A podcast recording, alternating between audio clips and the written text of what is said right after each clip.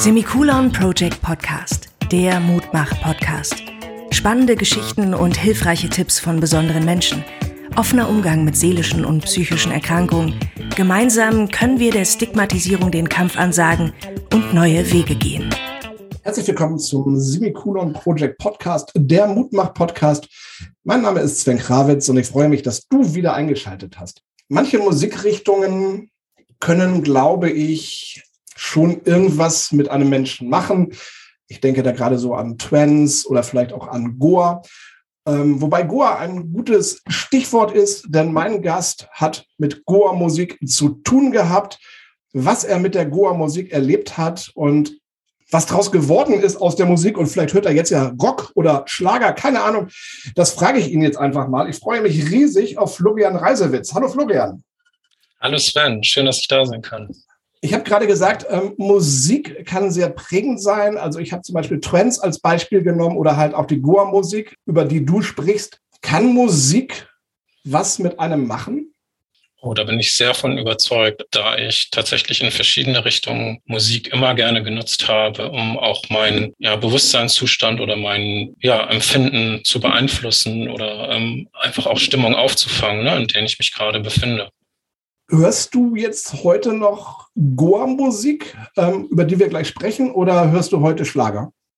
Ähm, ich höre tatsächlich immer noch Goa-Musik, aber weniger zu Hause, da ich, ja, wenn ich Lust habe, im Wohnzimmer zu tanzen, dann höre ich auch Goa-Musik zu Hause, aber ich finde, das ist eher was zum Weggehen, zum, zum Tanzen, zum Erleben, zum, um Leute zu treffen und ähm, das mache ich noch ab und zu, werde aber ruhiger. Also ich bin nicht mehr wie vor 20 Jahren jedes Wochenende unterwegs, sondern vielleicht äh, einmal im Quartal, wenn es hochkommt. Florian, bevor wir jetzt über dein Buch beziehungsweise über deine Geschichte sprechen, fände ich es cool, wenn du dich einmal vorstellen würdest. Ja, das mache ich doch gerne. Ähm, ich bin Florian Reisewitz. Was kann ich über mich erzählen? Ich bin 45 Jahre alt, ich habe mit 20 äh, das erste Mal eine Psychose erlebt. Ja, damals im Kontext quasi auch der Goa-Szene.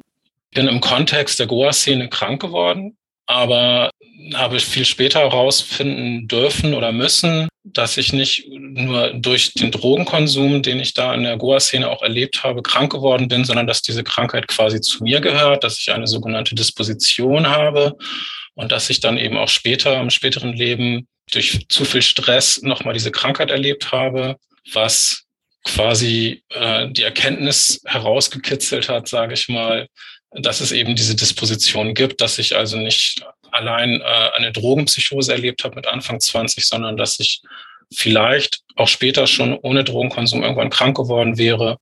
Wie ist deine Kindheit abgelaufen? Gibt es da irgendwas, wo du sagst, so, hm, das könnte vielleicht prägend gewesen sein für das, was dann später passiert ist? Äh, wie war deine Kindheit? Das ist eine Im Grunde würde ich sagen, war es eine unauffällige, vor allem eine schöne Kindheit. Ich bin in der Lüneburger Heide groß geworden. Ähm, ich habe zwei jüngere Schwestern, mit denen ich aufgewachsen bin. Meine Eltern haben immer alles dafür getan, dass wir ein schönes Zuhause haben. Das war ihnen das Wichtigste. Also nicht nur ein schönes Zuhause, sondern eben auch ein, ein, ein emotional sage ich mal, schönes Zuhause, zu dem man gerne kommt und in dem man gerne lebt. Ich, ich kann da gar nicht so Ereignisse festmachen, die dann dazu geführt haben, dass ich auch die Entscheidung getroffen habe. 17 muss ich gewesen sein, dass ich angefangen habe zu kiffen. Also es gibt da nicht so die klassischen Vorläufer, dass man sagt, ich hatte irgendwie ein Trauma oder äh, eine schwierige Kindheit oder so, ja, oder ich hatte, ich hatte so starke Belastung, sondern eigentlich war das sehr ruhig und schön, meine Kindheit und meine frühe Jugend, in der ich aufgewachsen bin. Und dann war es tatsächlich, ja, eine Form von Neugier, eine Form von Gelegenheit. Das heißt, Freunde waren da, die äh, mich darauf aufmerksam gemacht haben, dass es die Möglichkeit bestünde, sich zu bekiffen und ähm, ja, mich da äh, verführt haben oder ich habe mich verführen lassen, muss ich ja eher sagen. Und es ging mir aber teilweise genauso, dass ich auch vieles ausprobiert habe. Auch das Kiffen, aber das war halt irgendwie nie meins irgendwie. Aber mhm. ähm, klar, äh, als Jugendlicher probierst du ja vieles aus. Wenn da jemand ist und sagt, hey, du, ich habe hier einen Joint, wollen wir mal einen rauchen? Dann sagst du ja auch, hey, cool, klar, natürlich. Also so war es bei mir zumindest. Mhm. Ich denke, das geht ja vielen so, die dann halt irgendwie ja, ich sag mal, vielleicht mit der Pubertät gerade fertig sind oder vielleicht noch ein Stück weit drinstecken und mhm. die dann mhm. einfach sagen, pass mal auf, ich will jetzt hier rebellieren und ähm, ja, die dann halt vieles ausprobieren. Ich denke, das ist ja bis dato also alles ganz normal. Kann man so sagen, ja. Genau. Wobei Ähm, ich ergänze das vielleicht noch um einen Aspekt, dass äh, ich mit 15, 16 doch auch eine sehr starke, einen sehr starken Weltschmerz empfunden habe, was man da vielleicht noch unter so jugendlichem Weltschmerz einordnen könnte. Ähm, vielleicht war das aber auch tiefergehend, dass es schon eine Art in Richtung einer Depression ging oder die sich da anbahnte und dass das Kiffen dann eine Art Selbstmedikation war, um ja gewisse Gefühlszustände auch zu vermeiden oder eine gewisse innere Leere oder Traurigkeit, sage ich mal. Ja, ich denke auch, das kann durchaus möglich sein, dass, dass man irgendwie ja was sucht, um, um, um das Leben irgendwie lebenswerter zu machen. Bei mir mhm. war es, glaube ich, immer Alkohol gewesen. Also mhm. haben mir nie was gebracht. Das Kiffen, sagst du, hat dir nie was gebracht, oder? Ich habe es irgendwie nie vertragen. Also es gab eine Geschichte, hm, da waren wir auf den Geburtstag eingeladen, ein Kumpel und ich. Da haben wir es ausprobiert, das war total cool. Also wir haben mhm. uns nachher zu Helge Schneider totgelacht. Mit welcher Musik bist du aufgewachsen? Ein ganz prägendes Ereignis war für mich tatsächlich 1991, 1990. Oh, nagel mich nicht aufs Jahr fest, aber so in dem Zeitraum ist das erste große bekannte Album von Nirvana rausgekommen, Nevermind. Das war für mich, ja, wie sagt man heute, ein Gamechanger. Ja. Also ich war 14, 15 Jahre alt und die Musik hat mich so dermaßen umgehauen. Das war ja Grunge im Grunde, war die Geburtsstunde von Grunge, könnte man sagen. Und ähm, Punkmusik fand ich damals auch ganz, ganz klasse und, und einfach so eine Musik, die ja so was Rotziges hatte, was Widerständiges, wo man sich irgendwie auch Frust oder was, diesen Weltschmerz, den ich genannt hatte, so irgendwie aus dem Leib tanzen und schreien konnte und einfach ja, wild sein und dagegen sein. So, vielleicht noch nicht genau wissen, wogegen, aber Hauptsache dagegen. So, ja, da war ich dann erstmal so auf der handgemachten Seite unterwegs, aber äh, es gab dann bei uns äh, ja eine Art Dorfdiskothek, sage ich mal, wo wir hingefahren sind, immer das Welcome in Hützel. Und da ging das so los, Mitte der 90er, dass so auch mal ein Techno-Lied lief. Oder noch zwei hintereinander. Oder äh, und, und da war es irgendwie, Mensch Gott ist a DJ. Das waren so Lieder, die damals populär waren, die auf eine Art auch zu mir gesprochen haben und die mich auf die Tanzfläche gezogen haben und erst mit zum Widerwillen, dass ich dachte, nee, ich bin doch, ich bin doch für Hand, ich stehe für handgemachte Musik und ich möchte mit dieser elektronischen Techno, das ist mir alles zu steril und so, das ist nicht meins. Aber irgendwie hat mich die Musik so Stück für Stück doch in ihren Bann gezogen. Ich wurde da immer interessierter dran und bin dann äh, über Freunde auch an die Information gekommen, wo solche Partys stattfinden, dass dann nur solche Musik läuft. Habe das dann auch mal ausgetestet für mich und bin da so Schritt für Schritt weiter auch in die Techno-Musik, äh, in die Techno-Szene ja, reingewachsen, könnte man sagen, mit 19, 20 dann, ja. Wenn man an so, einer, an so einer Veranstaltung teilnimmt, wo dann halt so eine Musik gespielt wird, ich glaube, du bist ja auch ganz schnell in so einem Trance drin, dass du halt einfach nur noch diese Musik hörst und halt einfach nur noch tanzt. Ähm, sowas habe ich zumindest mal erlebt, ähm, was ja irgendwo auch ein geiles Gefühl ist, wo du einfach sagst, hey, das ist jetzt cool, was ich hier gerade erlebe und alle Menschen sind geil drauf und wir sind alle eine Familie und ich war irgendwann mal auf der Love Parade und da habe ich das irgendwie so gemerkt, dass du irgendwann so in diesem Groove drin bist und sagst, hey, das ist jetzt geil, das ist jetzt genau das, was mich flasht. Aber bei dir war es ein bisschen mehr. Bei dir kam dann zu der Musik auch irgendwann die Drogen dazu. Das äh, ist tatsächlich so gewesen, dass ich schon als, ich sag mal, als überzeugter Kiffer in diese Techno-Szene reingerutscht bin, aber eigentlich noch Manschetten hatte, so, so Ängste hatte, was härtere Drogen anging, die da in der Szene kursierten. Was den Stein so ins Rollen gebracht hat, war ein, ein Ereignis, dass ich dann auf einer Goa-Party gewesen bin. Also es gab eine Freundin, an meiner Schule, die so mir von Goa Party schon erzählt hatte und die sagte, Mensch, du gehst doch gerne auf Techno-Partys, willst du nicht auch mal mit auf eine Goa-Party kommen? Da wird so auf Teppichen getanzt und im Sommer draußen auf der Wiese und ähm, die Leute sind alle noch freundlicher oder überhaupt sehr, sehr freundlich und, und das alles so familiär und ich kann mir vorstellen, dass das, dass es gut passt, dass dir das gefallen könnte. Letzten Endes, ja, hat sie mir natürlich den Mund wässrig geredet so und äh, ich, ich wollte das dann auch erleben und sehen und bin mit ihr mitgefahren nach Hamburg auf eine Party. Das war damals im Winter, das heißt also Indoor in einem Club Party stattgefunden und ähm, sie, diese Schulfreundin, war noch mit einer weiteren Freundin da unterwegs und die haben beide Ecstasy genommen. So, was ich dann erlebt habe aus meiner Perspektive, ich werde wohl auch ein bisschen bekifft gewesen sein, aber ich hatte den Eindruck, als ich den beiden beim Tanzen zugesehen habe, dass die irgendwie so von innen heraus strahlten und, und eine ganz andere Energie hatten und, und, und einfach so, so, so friedlich und so, und so, so liebevoll aussahen und, und so eine riesige Freude beim Tanzen auch verstrahlten. Und das hat mich dann einfach richtig, richtig neugierig gemacht und ich wollte das auch erleben und habe durch dieses Sehen und von außen wahrnehmen dann äh, ja, war ich da so weit, dass ich meine Bedenken über Bord geworfen habe und das auch ausprobieren wollte. Wie ist das, wenn du weißt, da sind zwei Mädels, die nehmen jetzt Ecstasy und die haben eine geile Party oder die feiern eine geile Party? Wie groß ist die Hemmschwelle zu sagen, ähm, ja, ich probiere das jetzt aus, ich will das auch? Oh, das ist eine sehr individuelle Frage, ne? Ähm, denke ich, das ist, das, das muss jeder für sich abmachen. Wie war es bei dir? Wie war es bei mir? Hm. Also die Gefahr ist ja klar. Also es wurde ja davor gewarnt, Ecstasy, chemische Droge und lass die Finger davon. War das so dieser Reiz vor diesem Unbekannten oder war das der Reiz, einfach noch intensiver mit der Musik und mit dem Tanz vertraut zu sein? Das ist eine wirklich gute Frage, weil das auch so, so, ein, so ein Kipppunkt ist ne, in meiner Biografie, dass ich diese Entscheidung getroffen habe. Hm, muss ich wirklich drüber nachdenken oder, oder habe ich natürlich auch immer wieder drüber nachgedacht in meinem Leben, ähm, aber bin da nie so richtig auf eine Lösung gekommen, wie, was letztendlich den, ne, den, den letzten Kick gegeben hat, dass ich gesagt habe, okay, ich nehme die Risiken, die ich noch nicht mehr richtig einschätzen kann, in Kauf. So, also das finde ich wirklich ist eine schwere Frage. Und wie war es dann, als du dann, dann Ecstasy eingeworfen hast? Was passierte dann? Ja, beim ersten Mal war es so, dass ich da äh, ja an einen Dealer geraten bin, der da uns irgendwie veräppelt hat. Ne? Das waren irgendwie so Schlaftabletten oder so. Und ich habe dann im Chillout in, in so einem Bereich von der Party, äh, wo man sich entspannen konnte zwischendurch, äh, bin ich einfach weggedöst und, und bin morgens erst wieder wach geworden. Das war das erste Mal, dass ich dachte, ich hätte Ecstasy genommen. Das zweite Mal war es dann so, dass ich, das war dann mittlerweile im Sommer und wir waren auf einem Open Air mit einigen Freunden.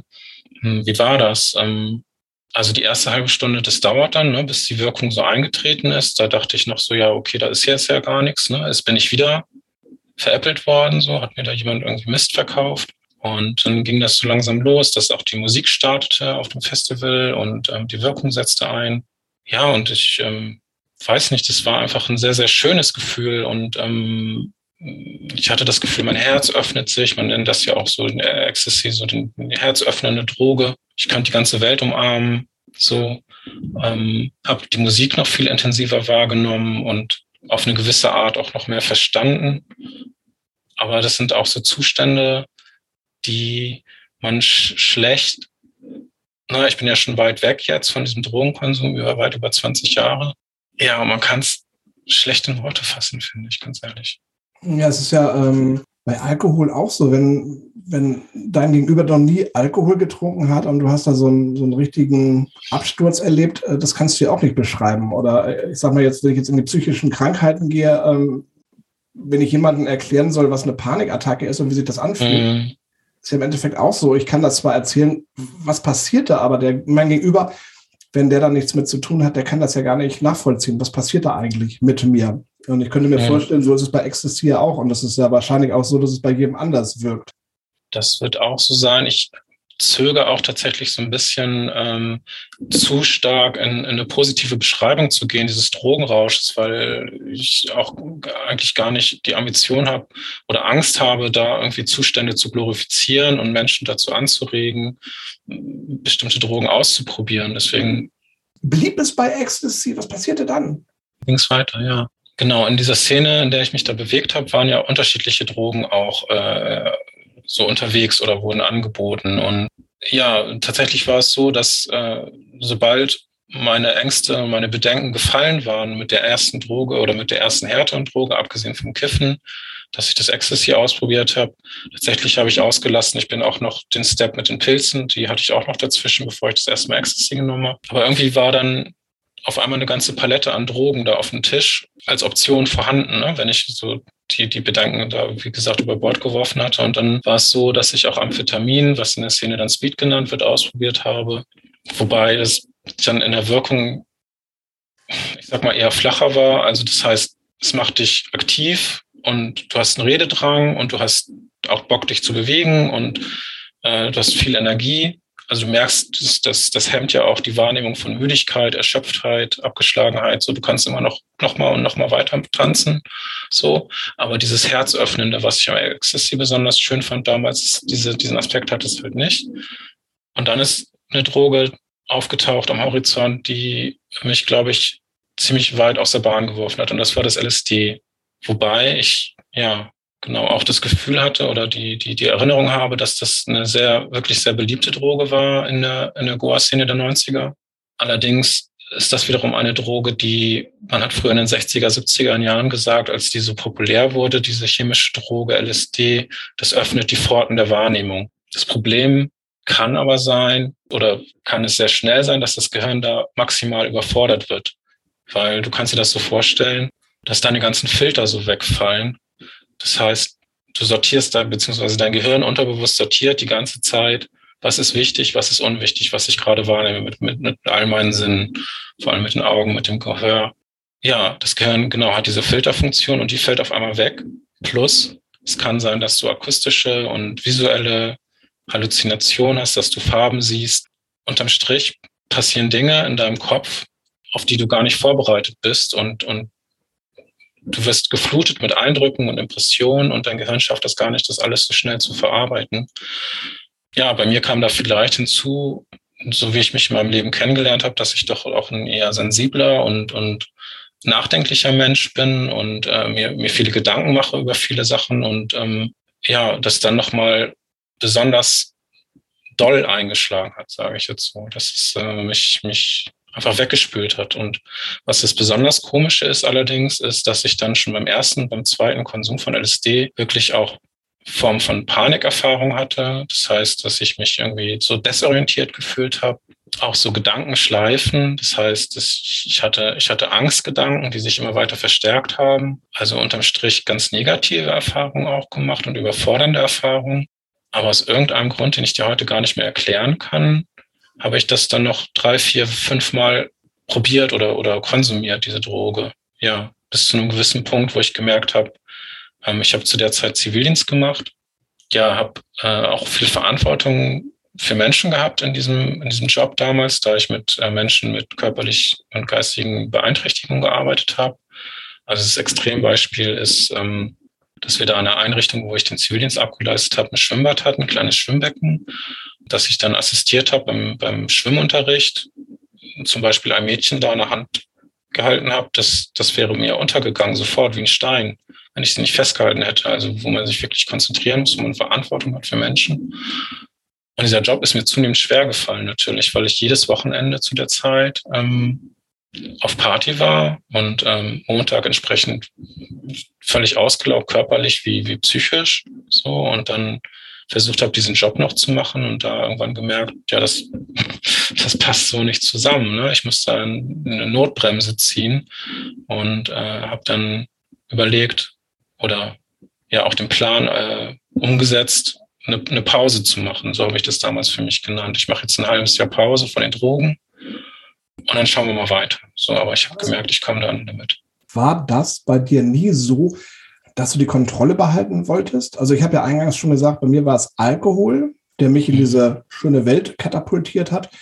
Aber beim Alkohol kann ich es ja steuern. Also wenn ich merke, so, oh, jetzt noch ein Bier und dann ist irgendwie ein Blackout angesagt ähm, oder ich muss mich übergeben, wie auch immer, ähm, das kann ich ja steuern. Und ich habe halt gemerkt, als ich mal einen Joint geraucht habe, und das war auch nicht immer sauberes Zeug, was ich da ähm, durch die Kumpels bekommen habe, mhm. Ähm, dass du das ja nicht steuern kannst. Selbst wenn du sagst, du ziehst nur einmal da dran, kann dich das Ding ja total aus der Bahn knocken, mhm. ähm, weil du ja auch nicht weißt, was du ja vorhin auch schon sagtest, was ist das für ein Zeug, was du da überhaupt nimmst. Und von daher, bei mir war halt immer ganz, ganz wichtig, ja, dass ich die Kontrolle über mich eigentlich nie verlieren will. Und ich denke mal, wenn du jetzt wirklich diese harten Drogen nimmst, dann verlierst du ja schon die Kontrolle und gibst der Kontrolle ab und kannst es ja gar nicht mehr handeln, oder?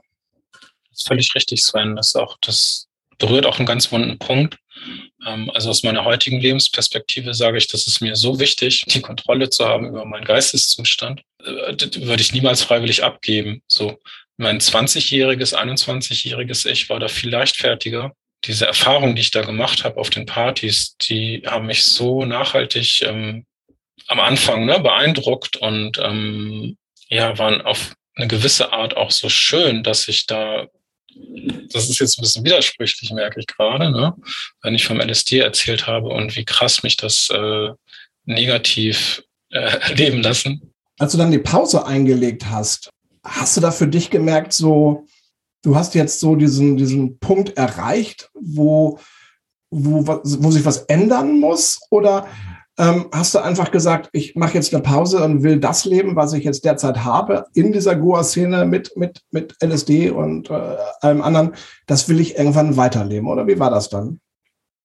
Das war tatsächlich äh, der Gedanke, dass ich jetzt eine halbe Pause, äh, ein halbes Jahr Abstand nehme von den Pausen und dann eigentlich wieder weiterfeiern kann, weil ich mich dann vielleicht, dann bin ich mit dem Zivildienst durch, dann bin ich wieder gefestigt und ähm, ja, also es war noch lange, noch lange nicht der, die Rede innerlich davon, dass ich da wirklich Abstand von nehme, weder von der Szene noch von den Drogen, so zu dem Zeitpunkt.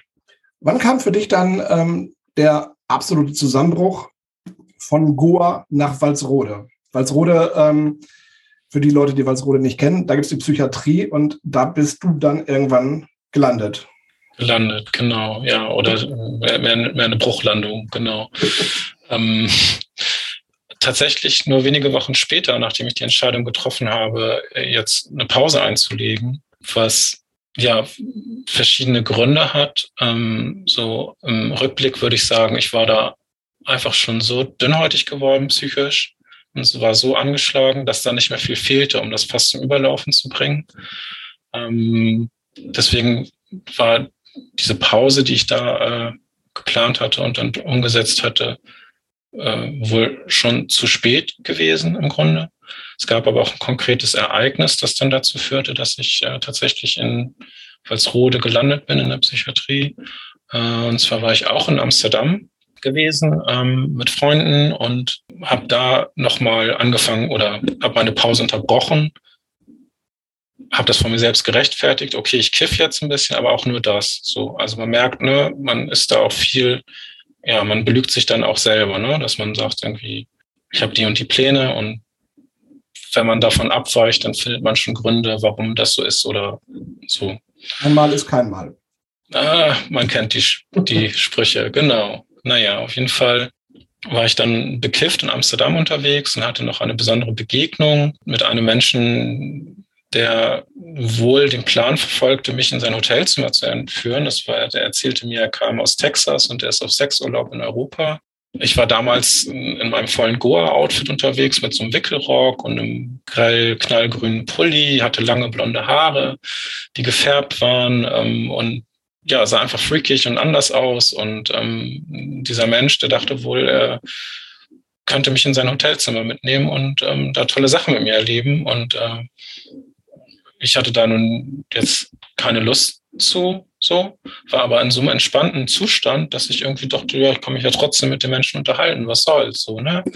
Und er hat mich auf ein Getränk eingeladen, äh, in einem Coffeeshop, wo ich mich gerade aufgehalten habe, wo ich dem in die Arme gelaufen bin, quasi. Was halt sein kann, was ich nicht weiß, letztendlich was sich so ein bisschen aus der Situation ergibt als Begründung, dass dieser Mensch dann was ins Getränk getan hat, um da eine Art Rape-Date oder ne, wie man das so nennt, äh, zu initiieren. Letztlich ist es aber egal, ne, ob er mir was ins Getränk getan hat. Was dann passiert ist, ist, äh, dass ich im Laufe dieses Gesprächs eine Art Tunnelblick entwickelt habe, auch eine Art Panikmoment oder eine Panikattacke würde ich es noch nicht nennen. Ich hatte auf einmal meinen tollen grünen Pulli, mein Lieblingsstück. Ne? Das hatte ich wohl hinter mich gelegt und das ist dann runtergefallen von, von, von der Sitzbank und äh, später stellte sich heraus, ein Angestellter hatte den Pulli dann gefunden und zu sich hinter die Bar geholt, weil er nicht wusste, wem der Pulli gehört. Aber für mich war das im Moment, in dem Moment gerade ein großer Schock. Der Pulli war weg. Und äh, ich, ich äußerte das auch lautstark und der Mensch, der da bei mir war, dem, dem wurde das alles irgendwie zu viel und der merkte vielleicht, was auch immer sein Plan war, das funktioniert so nicht. Und der war auf einmal weg von der Bildfläche und ähm, ich war wieder auf mich allein gestellt.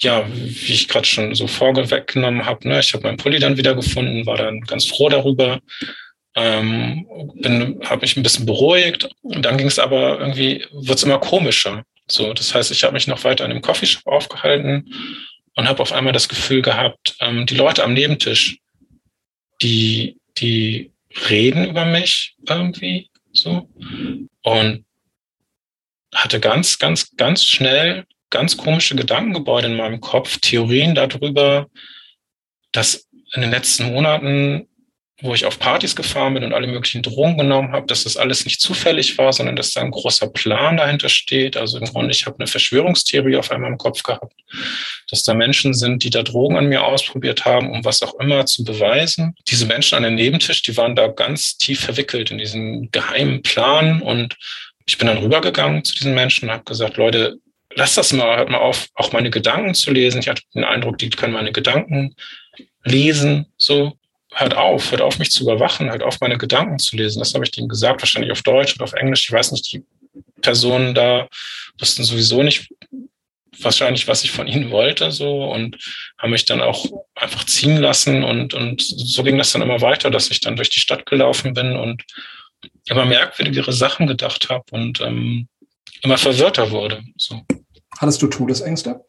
Interessante Frage. Ähm, ich war auf jeden Fall sehr verwirrt in dem Sinne, dass ich mir gar nicht erklären konnte, was jetzt gerade passiert mit mir, dass ich gar nicht wusste, woher kommen diese Gedanken, aber die mich so schnell, so massiv überschwemmt haben, dass ich noch nicht mehr reflektieren konnte darüber, ob das Sinn ergibt, was ich gerade denke, oder dass das irgendwie von, ne, dass das irgendwie Quatsch sein könnte oder, oder krankhaft.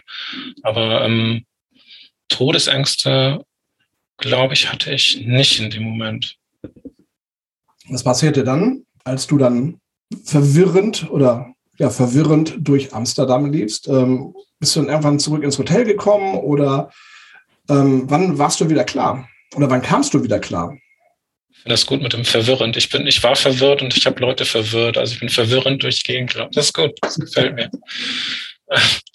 ähm, ja, irgendwie mit Gottes Hilfe oder weiß ich nicht, äh, irgendwelche Schutzengel waren da unterwegs und haben mich geleitet, weil eigentlich war ich gar nicht in der Lage. Ich bin, äh, ich, ich habe unsere Unterkunft gesucht. Ich war ja eigentlich mit drei Freunden und Freundinnen da gewesen, von denen ich mich auch im Laufe des Abends dann einmal getrennt hatte und dann sind diese ganzen unglücklichen Sachen passiert.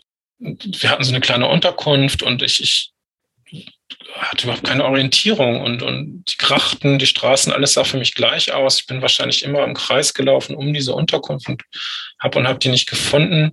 Und irgendwann war dann doch ein Detail an einem, an einem Eingang oder so und ich habe die Unterkunft wieder gefunden, so check. Meine Freunde, mit denen ich da unterwegs war, die waren auch schon längst da und die haben dann beruhigend auf mich eingeredet oder zumindest versucht. Ne? Die wussten auch nicht richtig, was los war. Ich habe die mit Sicherheit zugeblubbert mit ganz seltsamen Gedanken und, und, und Anwandlungen. Diese Freunde von mir haben mit Sicherheit ihr Bestes getan, um mich zu beruhigen. Und irgendwann konnte ich dann auch ein bisschen schlafen oder lag zumindest im Bett und habe nicht mehr geredet. Und am nächsten Morgen sind wir dann zurück äh, in meine damalige Heimat gefahren. Ja, es hatte sich so ein bisschen, das war ja im, Grunde mein erster psychotischer Schub, der sich da Bahn brach, ja. Als du dann zurück in die Lüneburger Heide kamst aus Amsterdam, was ist dann passiert?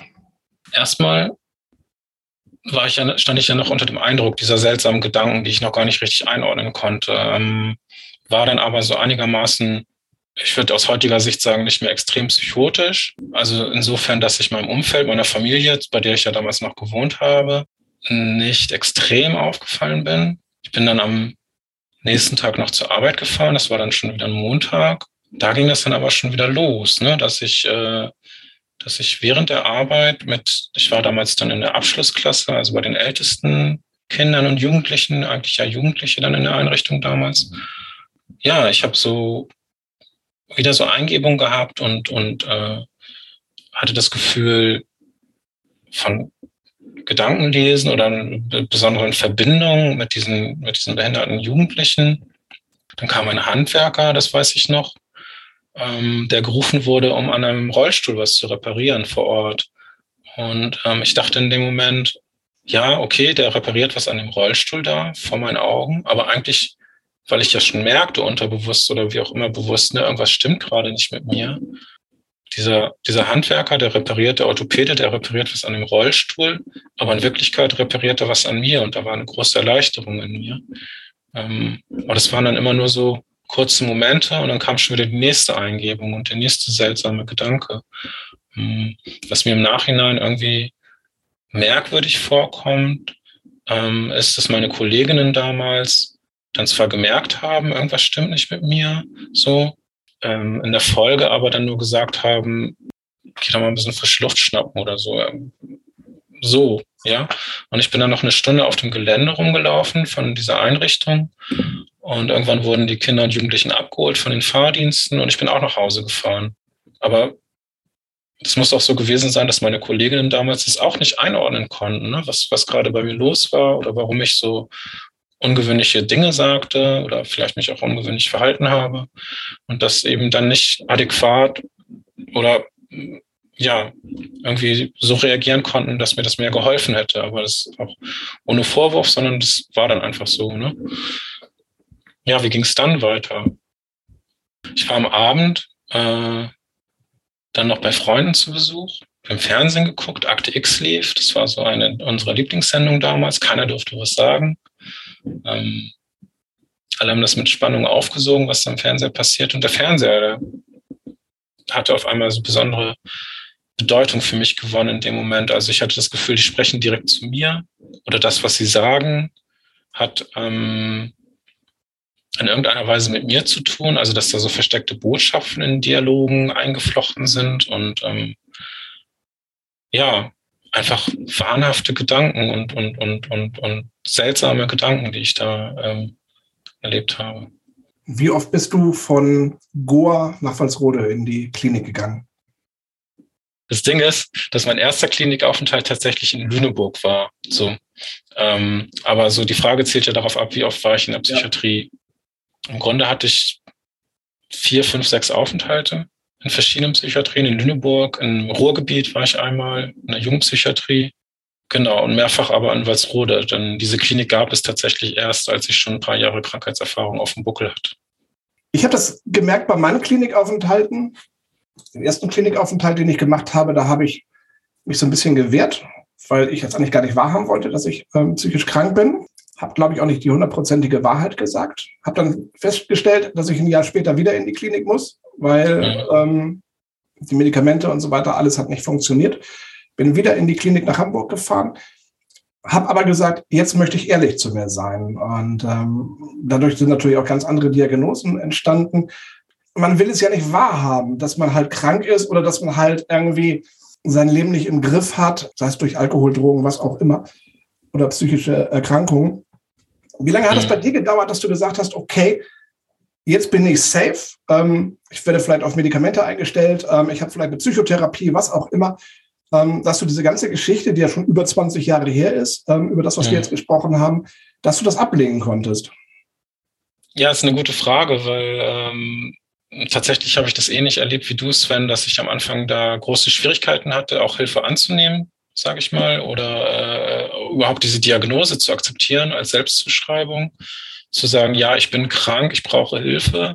Das war ein, ein weiter Weg oder die ersten äh, die ersten Jahre meiner Erkrankung war es ja auch so, dass ich noch ein Auf und Ab erlebt habe aus ähm, psychotischen Schüben, so auch, weil ich dann noch weiter gekifft habe und immer wieder ins Krankenhaus musste oder, oder, oder, oder Psychosen erlebt habe im Kontext mit dem Kiffen. Und da war am Anfang die ersten, ich sag mal, drei, vier Jahre noch gar nicht so der Punkt erreicht, dass ich sage, ja, okay, ich muss was machen.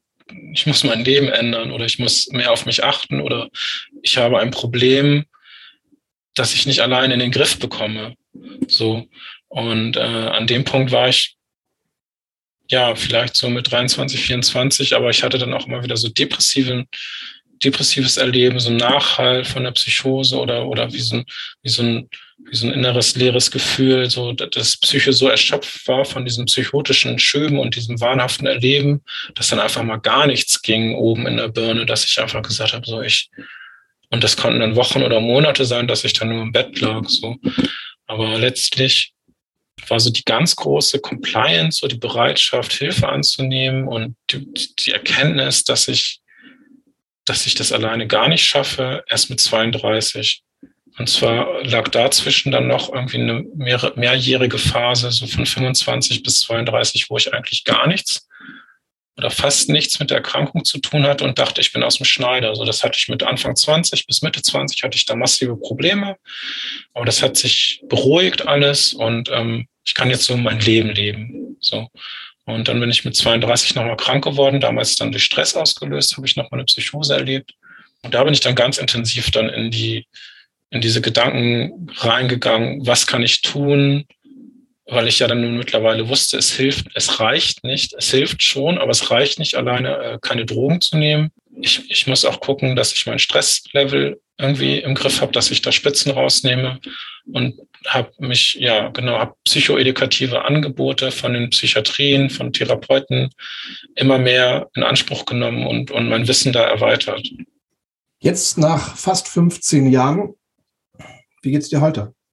Spielt der Joint auch eine Rolle für dich oder sagst du, ich bin komplett weg von dem ganzen Dreck? Ich bin komplett weg. Ich habe auch mit dem Zigarettenrauchen vor fünf Jahren glücklicherweise aufgehört. Also, auch vor drei Jahren. Ja, sehr gut. Ja, ja also ganz ehrlich, es war, ich habe schon schöne Sachen erlebt und ich würde gern noch mal einen Joint rauchen. Ich würde gern noch mal äh, tatsächlich Ecstasy nehmen und auf eine Party fahren. Das Ding ist, ich mache es nicht mehr, weil das, was ich dafür bekomme, ist es mir nicht wert, das Risiko einzugehen, nochmal krank zu werden. So das Punkt. So und deswegen, ja, wie geht's mir heute? Ich bin sehr froh, dass ich da äh, hier sitze und mit dir reden kann darüber und ähm, dass es mir so geht, wie es mir geht, nämlich ziemlich stabil. Auf ein bisschen anderen Blatt steht, dass ich doch immer sehr äh, auch weit im Bewusstsein bin darüber, wie geht's mir, also dass ich mich ständig selber abklopfe, innerlich geht's mir gut, bin ich stabil, bahnt sich was an. So müsste ich wahrscheinlich gar nicht mehr so intensiv machen. Die Erfahrungen, die ich gemacht habe, waren allerdings so massiv und haben mich so weit aus der Bahn geworfen, dass ich auch jetzt ja 13 lass mich lügen, 13 Jahre nach dem letzten psychotischen Schub davon so verängstigt bin innerlich, ja, dass ich da immer noch sehr kontrolliert bin und ähm, sehr, ja, manchmal nerv ich mich auch selber ein bisschen damit, weißt du, wie ich meine? Dass ich dann immer so genau gucke, wie geht's mir eigentlich gerade und äh, bin ich auf einem guten Weg, aber auf dem bin ich und eigentlich kann ich mal ja, ein bisschen lockerer lassen. Ja, genau. Danke. Wie sind, deine, wie sind deine Freunde damit umgegangen? Dass du jetzt mehrere Therapien gemacht hast, mehrere Klinikaufenthalte hast, hattest und mit 32 dann irgendwie gesagt hast, so jetzt ist Schluss, ich will mit dem ganzen Dreck nichts mehr zu tun haben. Wie war das für dich? Wahrscheinlich sind dort auch viele Freundschaften kaputt gegangen. Ja, beziehungsweise hm, viele sind auch auf der Strecke geblieben, viele Freundschaften einfach durch Phasen in, mein, in meinem Leben, wo ich mich doch sehr intensiv um mich selbst kümmern musste und gar keine Zeit hatte, Freundschaften zu pflegen. Das heißt, ich habe auch Menschen aus den Augen verloren. Aber letztlich, ja, hatte ich ein, auch einen Freundeskreis, ähm, den ich dann mit Mitte 20 nochmal neu kennengelernt habe und neu aufgebaut habe, zu, zu denen ich bis heute, also seit 20 Jahren, sehr guten Draht habe und die da großes Verständnis auch dafür hatten ähm, und mich immer unterstützt haben in, in meinen ja, in, eigentlich in allen meinen Lebenslagen, je nach ihren Kräften. Ne? Die, aber ähm, die Freunde, mit denen ich so auf Partys gefahren bin, auch da gibt es Kontakte, zu denen ich noch äh, ja, Austausch pflege und, und ähm, ja, aber ich glaube, die wenigsten von denen, mit denen ich damals unterwegs war, sind wahrscheinlich heute noch auf diese Art unterwegs, wenn überhaupt, so, weil äh, das, das geht auf lange Sicht, glaube ich, einfach nicht gut so regelmäßig und so viel Drogen zu nehmen. Wie ist das bei dir heute? Also ich merke es selber, ähm, ich trinke seit drei Jahren kein Alkohol und rauche seit drei Jahren nicht mehr, komme oh. aber immer wieder mit Alkohol in Verbindung auf Party, ja. ähm, wo auch immer. Dann heißt es immer, ah, trink doch mal ein Bier oder was kann ich dir Gutes tun? Und ich sage, du, alles gut, ähm, ich trinke meine Cola oder mein alkoholfreies Bier. Ähm, ich möchte keinen Alkohol, aber auch aufgrund dessen, dass ich Medikamente nehme. Also ich hatte jetzt irgendwie bin jetzt nicht irgendwie süchtig gewesen, habe keine Therapie gemacht in dem Bereich, sondern mhm. ähm, ich habe für mich einfach gesagt, ich nehme äh, Medikamente und ich weiß halt nicht, ähm, da sind wir wieder bei dem Thema Sicherheit, ich weiß halt nicht, was passiert, wenn ich auf diese Medikamente, ähm, die auch kein Kindergeburtstag mehr sind, ähm, Alkohol kippen würde. Und ich kenne mich, mhm. wenn ich da jetzt mit anfangen würde, das bleibt nicht bei einem Bier, das würde dann wahrscheinlich so wie früher, dass ich sage, ey, hol mal die Flasche Whisky raus, jetzt machen wir mal wieder richtig Attacke. Mhm. Dann bin ich halt wieder drin. Ähm, jetzt sagtest du vorhin, du gehst häufiger oder gehst noch auf Goa-Partys. Ist das für dich dann auch irgendwo so, dass du sagst, boah, mit dem Mittel war das richtig geil damals oder wie ist das für dich? Das ist eine gute Frage. Ähm, vor allem, also ich wollte noch dazu sagen, ich stelle mir das noch mal schwerer vor mit Alkohol. Nicht nur, nicht nur Nein zu sagen, sondern eben auch, weil es eine so präsente Droge ist in unserer Gesellschaft und so massiv gesellschaftlich akzeptiert, ja, dass man sich, wenn man nicht trinkt, zu ganz vielen Gelegenheiten sofort in Rechtfertigungsnot gerät oder so, ne, weil, weil, weil einem das so viel angeboten wird und weil auch schnell Unverständnis aufkommt. Also das eine Bier, das kannst du ja so. Das stelle ich mir, stelle ich mir schwierig vor. Genau, bei mir ist es so, ähm, ja, ich bin dann teilweise ist es so, dass ich auch so ein bisschen, ja, wie soll ich sagen, abgestoßen finde ich, ist ein hartes Wort, aber tatsächlich gehe ich noch gerne tanzen. Ich komme nicht mehr so in dieses Gefühl rein, natürlich wie im Drogenrausch. So, es geht gar nicht. Also vielleicht, wenn ich irgendwie zehn Jahre am Stück meditiere oder so, kann ich vielleicht so ein Glücksgefühl empfinden.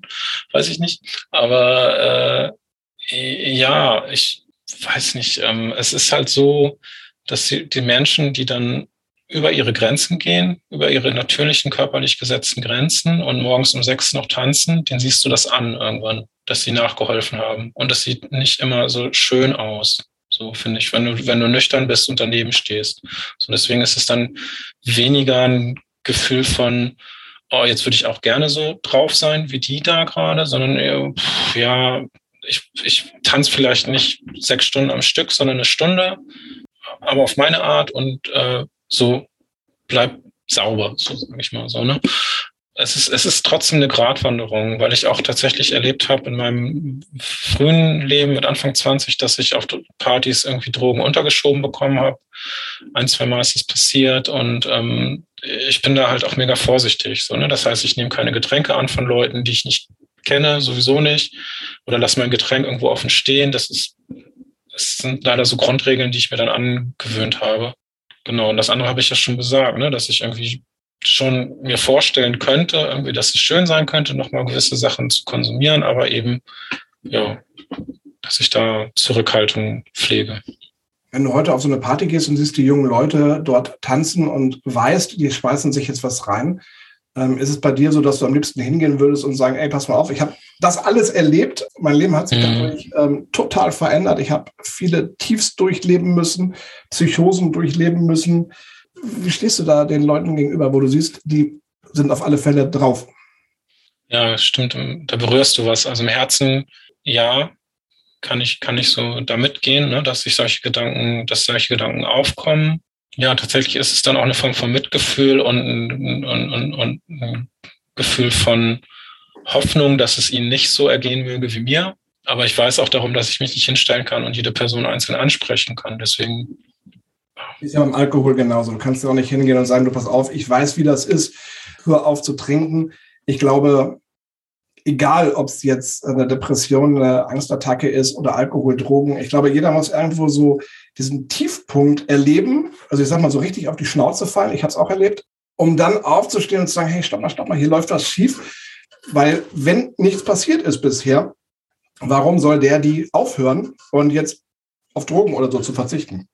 Ja, das ist der gut gemeinte Ratschlag eines vielleicht erfahreneren Menschen, der bringt da wirklich nicht, du, genau das, was du sagst, du musst halt selber, manchmal musst du selber durch die Scheiße gehen, um wirklich draus zu lernen. Und dann kann man nur hoffen, dass es die Möglichkeit gibt, auch wieder aufzustehen. Über das, was wir jetzt gesprochen haben, Florian, das ist deine Geschichte, deine ganz persönliche Geschichte, die du auch in einem Buch verfasst hast, was dann heißt Von Goa nach Walsrode auf Drogen und Psychosen. Also wir wollten jetzt hier auf keinen Fall irgendwie dazu motivieren, so probiert das unbedingt aus, das ist ein geiles Gefühl, auf keinen Fall. Wir wollten mit diesem Talk, den wir jetzt hier machen, wirklich darauf hinweisen, dass diese Drogen, die vielleicht super interessant klingen und mit Sicherheit irgendwie auch eine geile Wirkung erzielen, nicht gut sind und man wird natürlich abhängig davon. Du hast es erlebt und wie schon gesagt, du sagst heute, du bist froh, dass du das alles hinter dir gelassen hast und du kannst heute mhm. auf eine Goa-Party gehen und sagen, ich finde es geil. Ich kann trotzdem noch tanzen, vielleicht nicht so wie früher, aber trotzdem ist es geil und es ist immer noch meine Musik. Genau das, was du sagst, unterschreibe ich nicht. Das Buch gibt es überall zu kaufen. Also ich finde es total spannend. Was gibst du den Hörern mit auf den Weg, die vielleicht ähnliche Situationen erleben, erlebt haben? Ich sage mal, diese Drogen ähm, gibt es ja in allen Bereichen. Ähm, klar, ähm, in, in, der elektronischen Musik wahrscheinlich mehr als um mit, im, im Hardrock oder im Schlagerbereich. Aber ähm, selbst wenn ich der Meinung bin, ich will jetzt extrem Fitness machen, da gibt es ja auch Drogen, die ich mir reinschmeißen kann, damit es mir besser geht. Drogen allgemein, was gibst du den Hörern mit? Was gebe ich mit? Ich sage, informiert euch. Ja, ich kann niemandem die Entscheidung abnehmen. Ratschläge sind auch Schläge, sagt man auch so. Nein, das Ding ist, wenn ihr meint, Drogen ausprobieren zu müssen, dann informiert euch, so gut es geht, über die Wirkung, über die möglichen Risiken. Lasst euch das dreimal bis zehnmal durch den Kopf gehen, ob ihr das wirklich, wirklich machen wollt. So. Wenn es denn so sein sollte, dann gibt es wiederum genug äh, Informationsquellen zum safer Konsum, wie auch immer der sein kann. So weiß ich nicht. Ich kann nur sagen, es muss nicht, es, es kann einem richtig, richtig hart auf die Füße fallen. Ähm, abgesehen von der Gefahr der Abhängigkeit, auch nachhaltige Schäden körperlich oder gerade psychisch. Passt auf euch auf. Und Florian, du weißt es selber, es geht auch ohne. Also ich habe festgestellt, ähm, es geht auch ohne Alkohol und ohne Zigaretten. Wobei ich eigentlich nie verstanden habe, warum raucht man eigentlich? Also ich habe es nie verstanden. Du, ähm, wir saßen gestern zusammen. Der Kollege holte so eine Packung raus, so, so ein Big Pack für 14 mm. 14. Was? Wie viel kosten die mittlerweile? 48 Zigaretten, äh, 8, ja, 48 Zigaretten, 14 Ouch. Euro. Also wie schon gesagt, also ich habe jetzt nach drei Jahren gemerkt, ähm, ich fühle mich viel, viel fitter und viel, viel besser. Ich kann besser atmen, besser schmecken. Was den Alkohol anbelangt, äh, ich finde, da gibt es richtig geile Alternativen, sei es jetzt Gin oder alkoholfreies Bier, Mixgetränke. Ich glaube, der alkoholfreie Markt bietet da wahnsinnig viel momentan. Das finde ich richtig geil. Sein Durst kann man stellen, bestimmt auch ohne Alkohol. Ja. Absolut. und wenn die richtige Musik da ist, dann macht das Feiern auch Spaß. Florian, ich sage ganz, ganz lieben Dank. Sehr, sehr gerne. Dass du dir Zeit genommen hast, so intensiv über dein Leben gesprochen hast. Und wie schon gesagt, schaut euch das Buch an. Äh, von Goa nach Walsrode gibt es überall zu kaufen. Ein ganz tolles Buch. Florian, mach weiter so. Danke dir, Sven. Jetzt habe ich noch zehn Fragen an dich. Jo. Jetzt kommen wir mal weg von dem Thema Drogen und jetzt wollen wir mal jetzt hier gucken. In der, Im Hier und Jetzt sind wir jetzt. Ja, das Leben hat auch andere Facetten, genau. Genau. Bleiben wir beim Persönlichen. Hast du Angst vor dem Tod? In, in guten Momenten nicht mehr so doll. Wovor hast du am meisten Angst? Nochmal krank zu werden. Wie tankst du Kraft und Energie? Am liebsten mit Ausdauersport, tatsächlich aber auch Musik hören. Aktuell äh, ganz viel Podcast hören auch. Was war der beste Ratschlag, den du jemals erhalten hast? Der beste Ratschlag kam von meinem Schwager. Er hat immer gesagt, in der Ruhe liegt die Kraft. Was steht ganz oben auf deiner Bucketlist? Peru. Wenn du eine berühmte Person treffen könntest, egal ob lebendig oder tot, wer wäre es und warum? Kurt Cobain und ich würde gerne mit ihm darüber reden, ja, warum das Leben lebenswert ist und wo er dann so abgebogen ist, dass er mit 27 nicht mehr weiterleben konnte. Glaubst du an Gott?